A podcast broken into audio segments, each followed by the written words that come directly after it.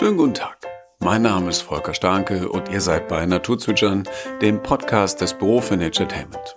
Draußen in der Natur zwitschere, plaudere ich neugierig mit meinen Gästen über ihre Naturthemen. Im Zeitalter der natürlichen Theologie, in der Gottes Natur als Vorbild der Menschheit gilt und seiner Erbauung dient, ist es schlicht inakzeptabel, dass sich Sexualität der Pflanzen derart promisk äußert. Dazu, dass Blüten offen zur Schau getragene und verzierte Sexualorgane darstellen sollen, ist unerträglich.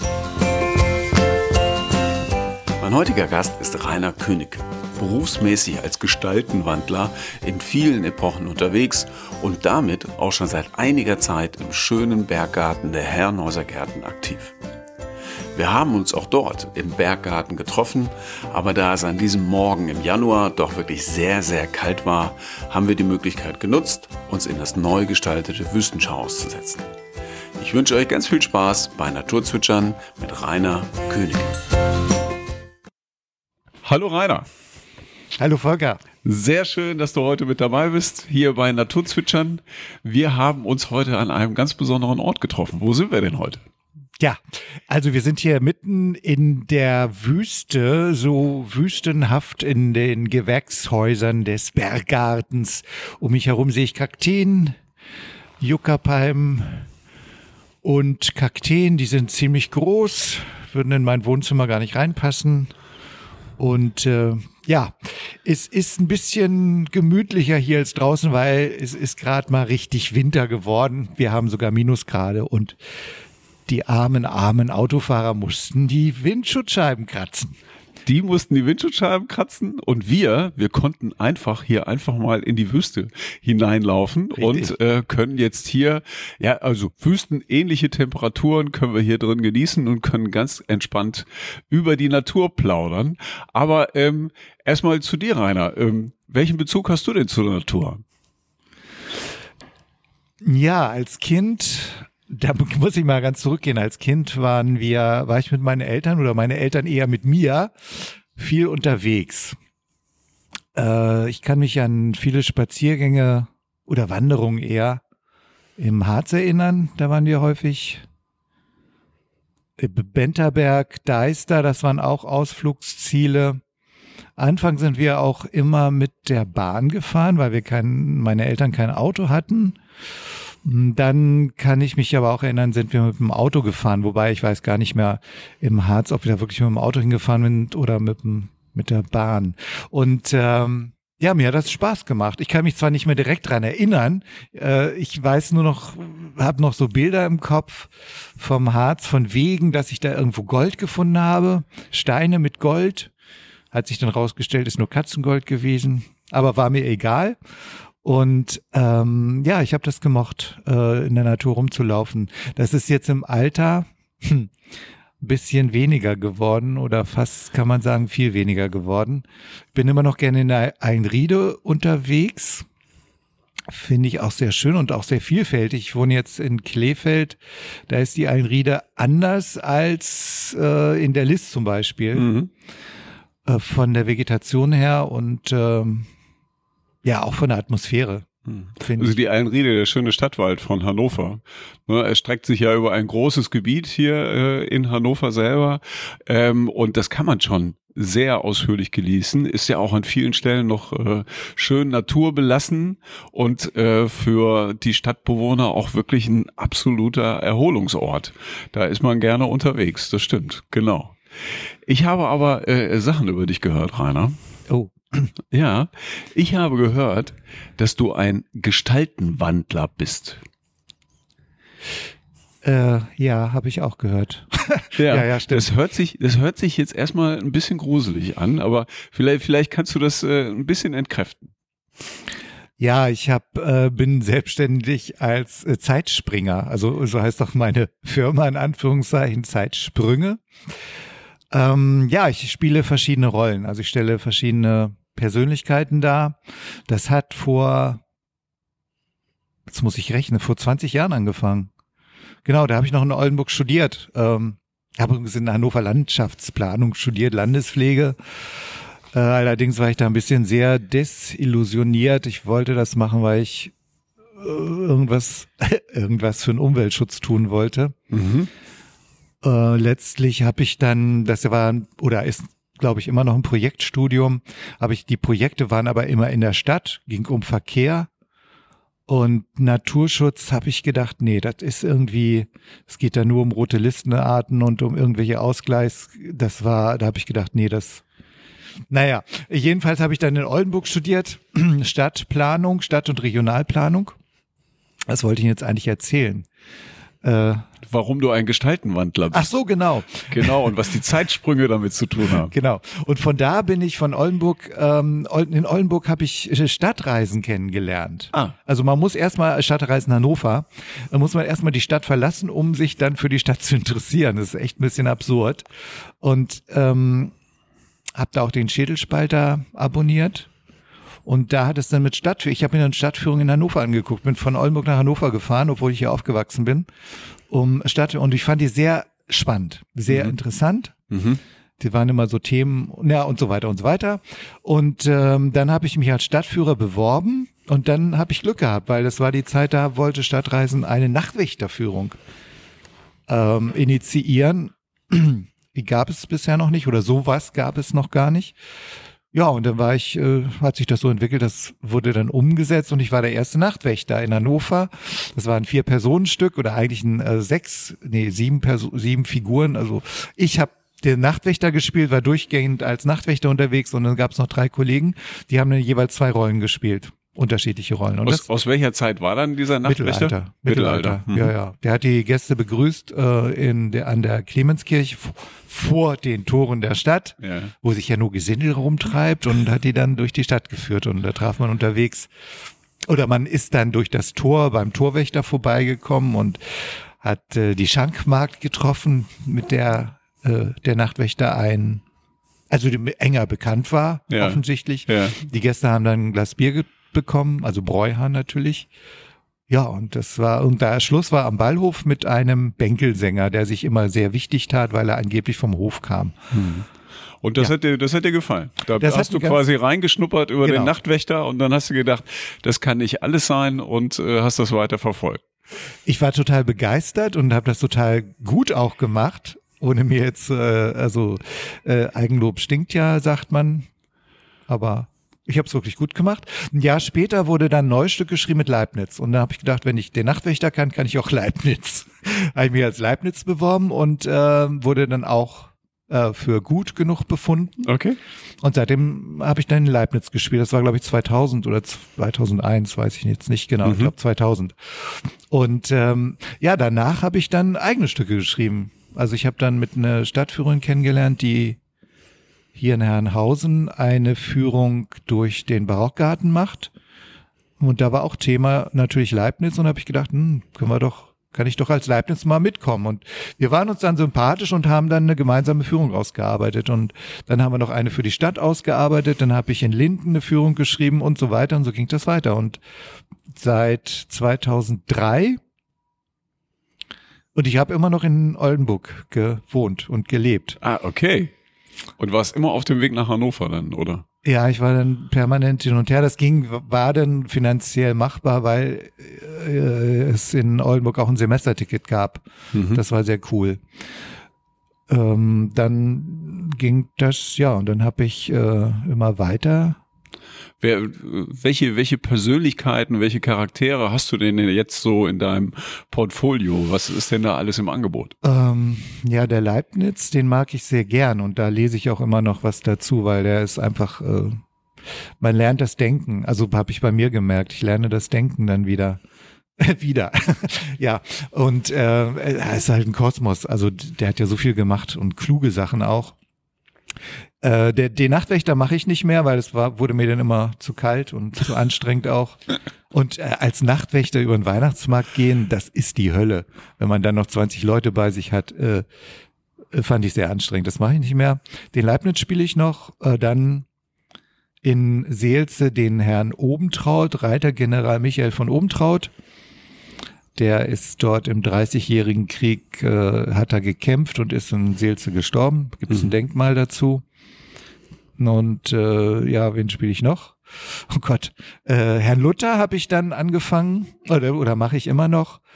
Äh, Martin Luther, den finde ich auch sehr spannend.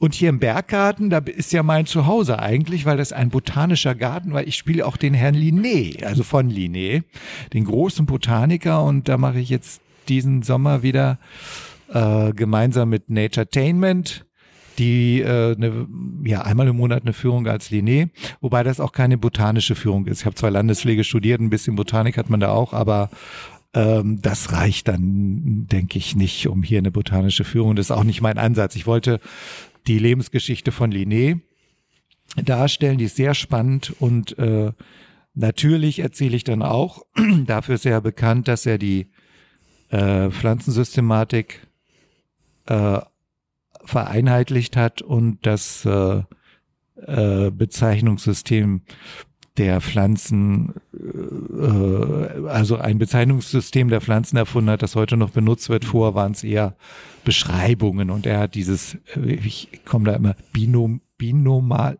wie heißt das?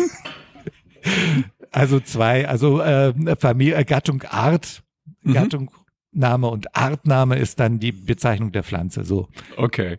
Äh, kannst du uns den Karl von Linné denn äh, äh, ein bisschen vorstellen? Also wann hat er gelebt? Wie sah sein Leben aus? Ähm, kannst du das einfach mal beschreiben? Ja, ganz grob kann ich das machen. Also 1707, glaube ich, ist er geboren in äh, Schweden, Südschweden. Sein Vater war Pastor hatte aber auch schon ein Interesse für, für Pflanzen, also hatte ein Gärtchen und äh, der kleine Karl, der hat dann äh, dort auch Pflanzen gelernt, weil sein Vater war daran interessiert an Pflanzen und Karl wollte dann, hat sich gesagt, dann lerne ich eben die Pflanzen auswendig oder lerne die Namen und dann freut sich mein Vater. Sein, der Plan war allerdings, dass Karl ähm, natürlich Pastor wird, mhm. weil der Vater des Vaters war auch Pastor gewesen. Okay, okay. Äh, in der Schule war aber in diesen äh, theologischen Fächern, äh, Hebräisch, äh, was man da alles lernen musste, gar nicht so gut. Aber er war gut in Naturwissenschaften, in Latein, Mathematik und wollte dann äh, auch gar nicht Theologie studieren. Das hat dann, äh, war schwierig, weil sein Vater wollte unbedingt, dass er Theologie studiert. Letztlich hat der Naturkundelehrer den Vater dann umgestimmt. Dann hat mhm. ähm, Karl äh, von Linné ähm, Medizin studiert in, in Uppsala und äh, da, ja, das war auch nicht so einfach, weil, also es war, die Ausbildung war da wohl nicht so gut und ähm, er hat dann einen Freund gehabt, mit dem hat er dann auf eigene Faust, sie wollten die gesamte Schöpfung äh, systematisch erfassen. Mhm. Zwei junge Studenten wollten mhm. das tun. Ist natürlich ein bisschen verrückt, Sie haben sich das dann aufgeteilt. Ähm, Karl äh, Linné hat dann ähm, die Pflanzen, die Insekten und die Vögel genommen und äh, sein Freund Peter Atedi naja, ich muss das nicht so ausführlich machen, glaube ich. Jedenfalls, äh, mit dieser Arbeit haben sie dann viel, viel über Zusammenhänge in der Natur festgestellt oder gelernt. Ähm, dann, ja, hat er sein, sein, äh, hat er eine Exkursion nach Uppsala, äh, Quatsch, nach, ähm, äh, Nordschweden nach Lappland unternommen. Hat da auch vieles über die Lappland war damals ein weißer Fleck in Schweden. Mhm. Also kaum bekannt. Kaum bekannt und war auch gefährlich. Man wusste, war wirklich eine Exkursion. Man wusste nicht, wo sind da Wege, wie kommt man da überhaupt voran, mhm. wie sind da die Örtlichkeiten. Also eine richtige Wildnis. Ja, genau. Ja. Also mhm. unbekannt vor 300 Jahren.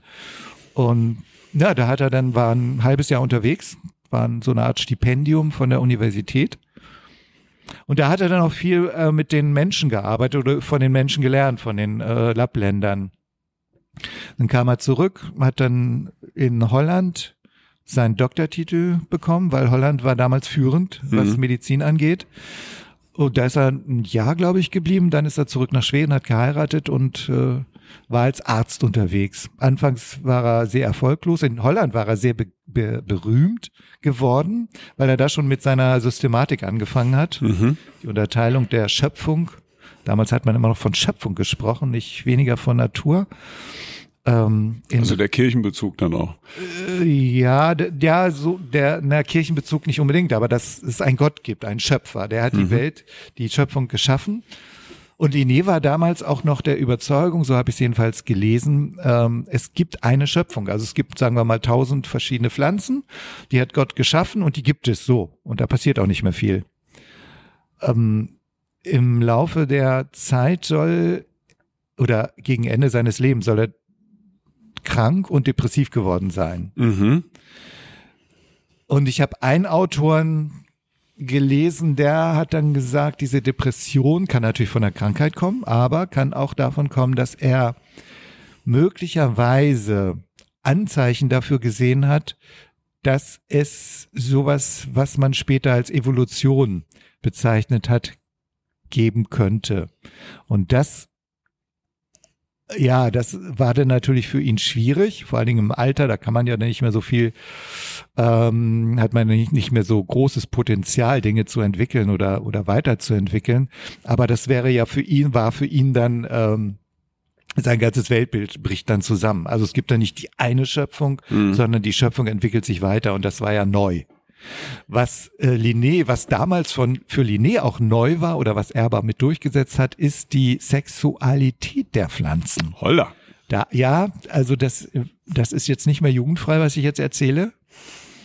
Ähm, heute selbstverständlich, aber vor 300 Jahren war das höchst um, also war eigentlich, äh, äh, also war klar, äh, Pflanzen brauchen keine Sexualität. Das mhm. haben nur höhere Wesen, mhm. wie Menschen und Tiere.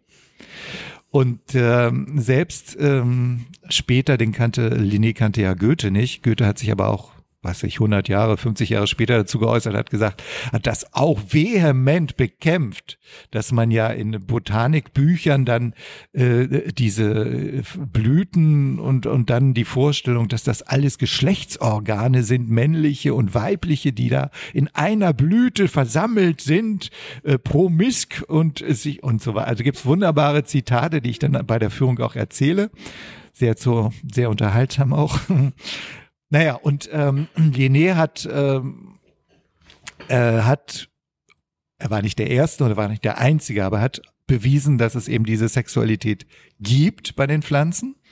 Und er hat äh, dieses, die Geschlechtsorgane, also die, äh, den Staub, äh, die Staubfäden und die äh, weibliche Narbe als ähm, zur Grundlage genommen zur seiner systematischen Einteilung der Pflanzen vor hat man, äh, also jeder Botaniker hatte eigentlich seine Systematik, seine eigene Systematik, die hat sich dann an, an Wuchsform, an Blattform, an Blütenfarbe, an Blütenblattanzahl und so weiter. Wenn jeder sein eigenes so System hatte, dann gab es aber auch ein großes Durcheinander. Ja, absolut. Es gab ja. ein großes Durcheinander, was diese Systematik anging. Ähm, das hat Linné dann geordnet, obwohl er große Widerstände hatte, natürlich jetzt die Geschlechtsorgane als Grundlage einer systematischen Ordnung zu nehmen. Das, das war ja, also das war ja, das geht ja gar nicht. Ne? Mhm. Also, also da hatte er auch gegen große Widerstände, absolut. Widerstände zu kämpfen. Ja? Absolut, wobei er gesagt hat, das hat ihn nicht interessiert. Ähm, er hatte genug damit zu tun, er musste ja jede Pflanze jetzt nochmal neu äh, betrachten, mhm. untersuchen mhm. und dann einteilen.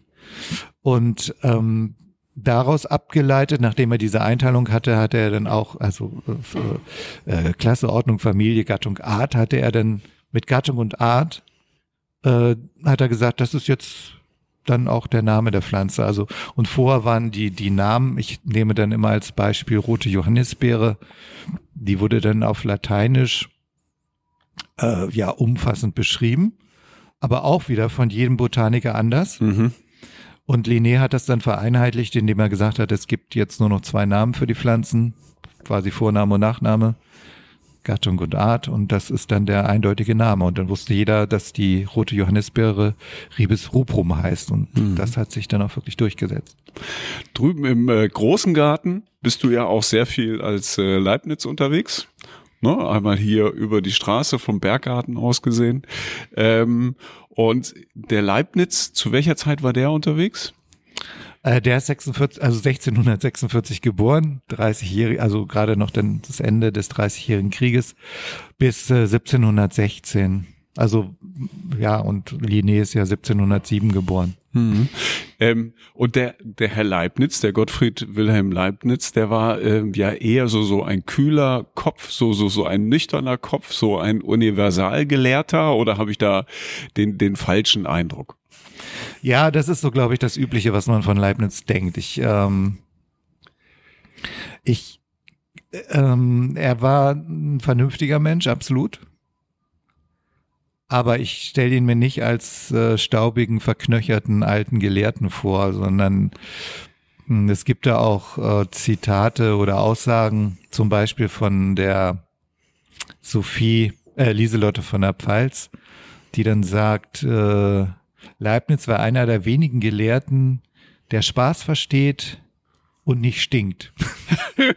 also, also, das Waschen war zur damaligen Zeit schon ein Thema.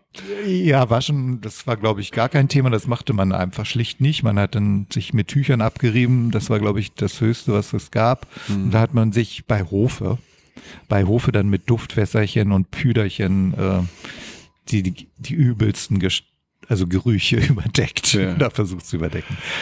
Aber als Universalgelehrter hat man sich ja dann auch Gedanken gemacht über die Natur. Wie, wie sah denn sein Bild der Natur aus? Wie sich das alles zusammensetzt? Wie, wie sich da, wie das entstanden ist? Wie hat der Herr Leibniz das denn gesehen? Ja, das ist jetzt für mich schwierig zu beantworten, weil ähm, Leibniz hätte von der Natur, glaube ich, gar nicht gesprochen, sondern eben auch wie, wie Linné von der Schöpfung. Mhm.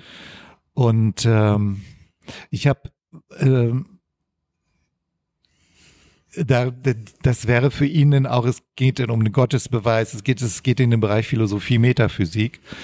Das ähm, ist, glaube ich, schwierig. Aber das, was wir jetzt unter Natur, und, und da muss man sehen, im Barock war Natur, der Naturbegriff, also was wir jetzt als Natur be bezeichnen, war ja noch was ganz anderes. Heute äh, gibt, äh, gibt es die Tendenz, Natur zu schützen, als etwas Bewahrenswertes äh, zu, zu sehen ähm, im Barock war es noch eher, man muss die Natur bezähmen, gestalten. Mhm, mhm, Deswegen ja auch der Barockgarten, der dann äh, durch seine symmetrische und geometrische äh, Gestaltung ähm, ist ja ein Zeichen dafür, dass, dass die Natur muss sich dem Willen des Menschen unterwerfen. Ja. Im, Im Barockgarten gibt's ja nichts, was einfach so wächst. Es wird ja, die, die Hexen sind, also alles, was da wächst, ist in Form gebracht. Ähm, insofern, äh, das ist dann der Naturbegriff eigentlich in der Zeit, also ein ganz anderer als den wir heute haben. Was, was ähm, Leibniz sicherlich klar war, obwohl ich da jetzt keine Belege äh, für habe, ist, dass es da, ähm, dass die Schöpfung ein hochkomplexes Gebilde ist, das wir als Menschen aber letztlich gar nicht verstehen können. Mhm. Das aber perfekt ist. Mhm. Und da kommt eben wieder Gott ins Spiel. Gott ist ja der perfekte Schöpfer und der allmächtige Schöpfer und der allwissende und der allgütige Schöpfer. Ähm, und somit ist es auch seine Schöpfung. Und die, die, die, ähm, die Möglichkeit, dass wir die Schöpfung zerstören, äh, ich glaube, das war da noch gar nicht so diese Gefahr hat man noch gar nicht gesehen oder das war auch noch gar nicht akut. Also äh, man, ich meine, in der Zeit gab es war ja auch äh, äh, Landbesitz der Fürsten war ja Macht, also das war ja Reichtum. Das hat sich ja jetzt auch geändert. Also das äh, Landbesitz ist ja gar nicht mehr. Also in Afrika wieder schon, weil da gibt es ja fruchtbare Länder. Da werden ja. viele Böden aufgekauft von Investoren. Damals bei uns auch. Also bei uns werden auch große Flächen aufgekauft. Ja, mhm. stimmt. Aber eigentlich ist das Geld regiert ja. Und damals war es nicht unbedingt das Geld, sondern es war wirklich der Landbesitz, der bestimmt hat, wer Herr im Haus ist. Mhm. Die Fürsten, die Könige und so weiter. Ähm, und daraus hat man dann auch seinen Wohlstand gezogen, indem man da ja Sachen angebaut hat. Ja. Äh, also ich glaube, das kann man schwierig, schwierig vergleichen, selbst bei Linné. Ja, aber äh, du hast das schon ganz schön dargestellt, wie denn das Verhältnis zur Natur war in der damaligen Zeit. Und äh, ich denke mir, alle, die jetzt gerade zuhören können, äh, sich gut vorstellen, ähm, was sich denn äh, im Vergleich dazu bis heute denn auch geändert hat. Ne? Also wie heute die Einstellung zur Natur ist, wie heutzutage die Beziehung zur Natur ist und wie es halt äh, damals war.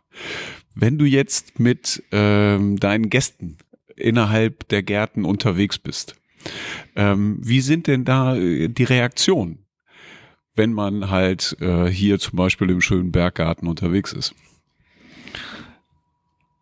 Die Leute genießen das äh, hier unterwegs zu sein und, und schauen sich dann auch die, äh, die Pflanzen an. Manchmal bin ich mir ehrlich gesagt sicher, dass sie mehr über die Pflanzen wissen als ich, weil sie dann, äh, weil sie einen Garten haben und irgendwie äh, da auch zugange sind. Ja, da muss der Herr Linné noch was dazulernen. Während der Tour kann er sich was erzählen lassen. Der lernt dann immer was dazu, ja, richtig. Ist natürlich für, den, äh, für die Darstellung ein bisschen schwierig. ähm, aber gut, ich sage dann auch vorab, dass es keine Botanische, und dann geht es auch wieder, es ist keine botanische Führung und dann, dann geht das auch. Ähm, ja, die genießen das. Also die sind, weil über Linné weiß man ja letztlich auch nichts. Es ist ja über viele Persönlichkeiten weiß man nichts oder wenig. Und ähm, was natürlich, denke ich, wirklich da neu ist, wenn ich äh, äh, erkläre, abgesehen von seinem Lebenswerk oder von seinem Lebenslauf, wie er äh, eben diese, diese systematische Ordnung geschaffen hat. Und äh, da bin ich mir sicher, das ist für die meisten wirklich neu und äh, da lernen sie dann auch definitiv was Brauchbares und können dann hinterher, da weise ich dann auch darauf hin, die können jetzt, ähm, na jetzt blüht nicht allzu viel, aber wenn dann im Sommer mache ich ja nur diese Führung von Mai bis, bis September, äh, da blüht ja viel, dass sie jetzt ähm, also wirklich in eine Blüte hineinschauen können, ohne dass ihre Moral und ihre Sitte jetzt einen tieferen Schaden nimmt, was ja sonst zu erwarten wäre. Das ist doch beruhigend. Das, äh, das entspannt die Gruppe dann wahrscheinlich auch wieder ein bisschen. Ja, da sieht man auch, ja, dann fällt richtig so, so eine Last ab. genau. Aber was ich äh, bei dem Linné noch wirklich spannend finde, ja. Oh, du hast was mitgebracht. Was ja, hast du mitgebracht? Äh, zwei, zwei Zitate, ah. die ich dann zum Schluss auch vorlese. Das mache ich jetzt auch, weil die sind wirklich cool und äh, die kann man auch. Ähm, ah, du blätterst noch ein bisschen. Heutzutage. Ach, ich mach das mal. Ich, ich, ich muss das jetzt einfach mal vorlesen. Das eine Zitat hier über die Sexualität der Pflanzen. Das geht folgendermaßen. Im Zeitalter, du kannst das ja rausschneiden. Im Zeitalter der natürlichen Theologie, in der Gottes Natur als Vorbild der Menschheit gilt und seiner Erbauung dient, ist es schlicht inakzeptabel, dass sich Sexualität der Pflanzen derart promisk äußert. Dazu, dass Blüten offen zur Schau getragene und verzierte Sexualorgane darstellen sollen, ist unerträglich. Jetzt kommen wir zur Schöpfung. Die Schöpfung Gottes ist ein Tempel. Diesem Tempel müssen wir dienen. Dann erst werden wir die Wunder erkennen, die darin enthalten sind, und sie bewahren. Dann geht es noch weiter, oder ist ein anderes Zitat. Darum sollten wir als Menschen die Schöpfung als einen Tempel betrachten und mit unserem Dienst in diesem Tempel können wir die Wunder der Schöpfung erkennen. Und mit diesem Erkennen kommen wir nicht umhin, diese wunderbare Welt zu erhalten, damit sie uns erhält. Und dein letztes? Wir brauchen eine genaue Kenntnis der Pflanzen und Tiere, weil das höchste Wesen sie so mit unseren Vorteilen verbunden hat, dass wir all unser Gutes entnehmen und sie unmöglich entbehren können. Die ganze Ökonomie stützt sich auf die Kenntnis der Naturkörper, und diese lernen wir am schnellsten und am leichtesten, wenn wir über eine Systematik verfügen. Oha. Das sind Worte, die kann man auch heute noch verkünden. Und dann habe ich auch noch was rausgesucht. Oh, was ist das? Ja, das ist jetzt die Leibniz-Zeit. Ah. Oder ein bisschen früher sogar. Francis Bacon, Philosoph und Naturwissenschaftler, 1560 hat, ist er geboren. der hat, soll gesagt haben, wir können die Natur nur dadurch beherrschen, dass wir uns ihren Gesetzen unterwerfen. Das muss man sich mal vorstellen. Das ist jetzt 500, fast 500 Jahre her. Und das sind ja Aussagen, die sind einfach zeitlos. Zeitlos, weiterhin gültig. Und äh, da lohnt es sich mal äh, drüber nachzudenken, ne, an vielen Positionen in unserer Gesellschaft, ähm, was man denn aus dem Satz noch ziehen kann. Genau. Rainer, das waren äh, ganz viele äh, äh, tolle Erzählungen, Daten ähm, und äh, viele Informationen. Vielleicht ähm, kommen wir langsam aber sicher zum Ende. Äh, ich habe nur noch zwei, drei Fragen. Ja? Und zwar, ähm, gibt es für dich schlechtes Wetter? Das kommt drauf an, was ich vorhabe. Also wenn ich, ich bin ja früher, also ich bin ja bis vor kurzem Fahrrad gefahren. Das habe ich jetzt aufgegeben, weil es mir hier echt stinkt in Hannover. Ähm, da war schon schlechtes Wetter, wenn es äh, geschneit oder wenn es eisig war, weil die Fahrradwege waren dann einfach nicht befahrbar. Die mhm. waren nicht geräumt. Äh, pff, nö. Also es gibt ja, ich meine, äh, schlechtes Wetter. Wir, wir leben in einer Zeit, in der äh, trägt, kann jeder sich ein Gore-Tex sonst was, was auch wieder zweifelhaft ist wegen Umweltschutz, aber man kann, man hat die Möglichkeit, sich so zu kleiden, dass es eigentlich kein schlechtes Wetter geben, mhm. geben muss. Man kann immer rausgehen. Noch eine weitere Frage. In welches Tier oder in welche Pflanze würdest du dich gerne mal verwandeln? Ähm, ich habe gehört, du machst auch Improvisationstheater, also sollte das kein großes Problem sein. Nee, das, ähm, das sollte es nicht. Ist es vielleicht auch gar nicht, weil ich war als Kind, waren wir auch häufig im Zoo. Und da haben mich die Robben fasziniert. also äh, irgendwie die Robben fand ich ähm, weil sie gemütlich in der Sonne gelegen haben oder weil sie so schnell nee, unter Wasser waren? Nee, Entschuldigung, ich glaube, das waren gar nicht Robben, das waren Seehunde. Ja, okay, okay. die sind immer geschwommen. Die waren so so äh, so geschmeidig und äh, hatten so glänzendes schwarzes. Äh, das sind Seehunde, ne? Seehunde oder Robben. Also äh, beide sind halt unter Wasser ähm, auch unterwegs. Mhm. Ja gut, also das wäre dann wahrscheinlich mein Fisch. Die andere Möglichkeit wäre ein Walfisch gewesen. Ich weiß es jetzt auch nicht. Beide sehr unterschiedlich, aber immerhin im Wasser. Wahrscheinlich sind das, das Leben kommt ja auch aus dem Wasser. Ja. Ja, weiß ich auch nicht. Aber das wäre es wahrscheinlich, ja. Okay. Wo kann man dich denn erleben? Wenn man dich mal äh, live erleben möchte, äh, wo kann man denn da mal hingehen? Naja, man kann natürlich in den Berggarten gehen. Mhm um eine Führung mit äh, oder Herrn Linné durch den Garten zu begleiten. In einem wunderschönen Ambiente. Der Berggarten ist eigentlich immer schön zu jeder Jahreszeit. Auch jetzt, wenn der Raureif so über diesen Büschen an den Blättern hängt, im Frühjahr, wenn die Kirschbäume, also da sieht man nur noch weiße Blüten und gar, kein, gar keine Zweige oder Stämme. Ähm, im Sommer, wenn dann die, die Sommerblumen blühen und im Herbst, wenn dann die Sonnenhüte noch ihre wunderschönen Blüten äh, in den Himmel recken oder in die, ja, gut. Ähm, ja, drüben im äh, großen Garten mache ich noch Führungen als Leibniz. Und, das ist vielleicht jetzt erschreckend, ähm, Sag, äh, sag's einfach. Ja, ich habe ein Theaterstück geschrieben, also ein richtiges Theaterstück, das auch auf der Bühne aufgeführt wird. Mhm. Diese Führungen sind ja eigentlich auch kleine Theaterstücke, aber draußen. Äh, da spiele ich eine ganz andere Person, Herrn Hamann, Fritze Hamann, den Serienmörder, der äh, mit Jahreszahlen habe ich es nicht so, 1925 glaube ich hingerichtet wurde oder 24. Mhm.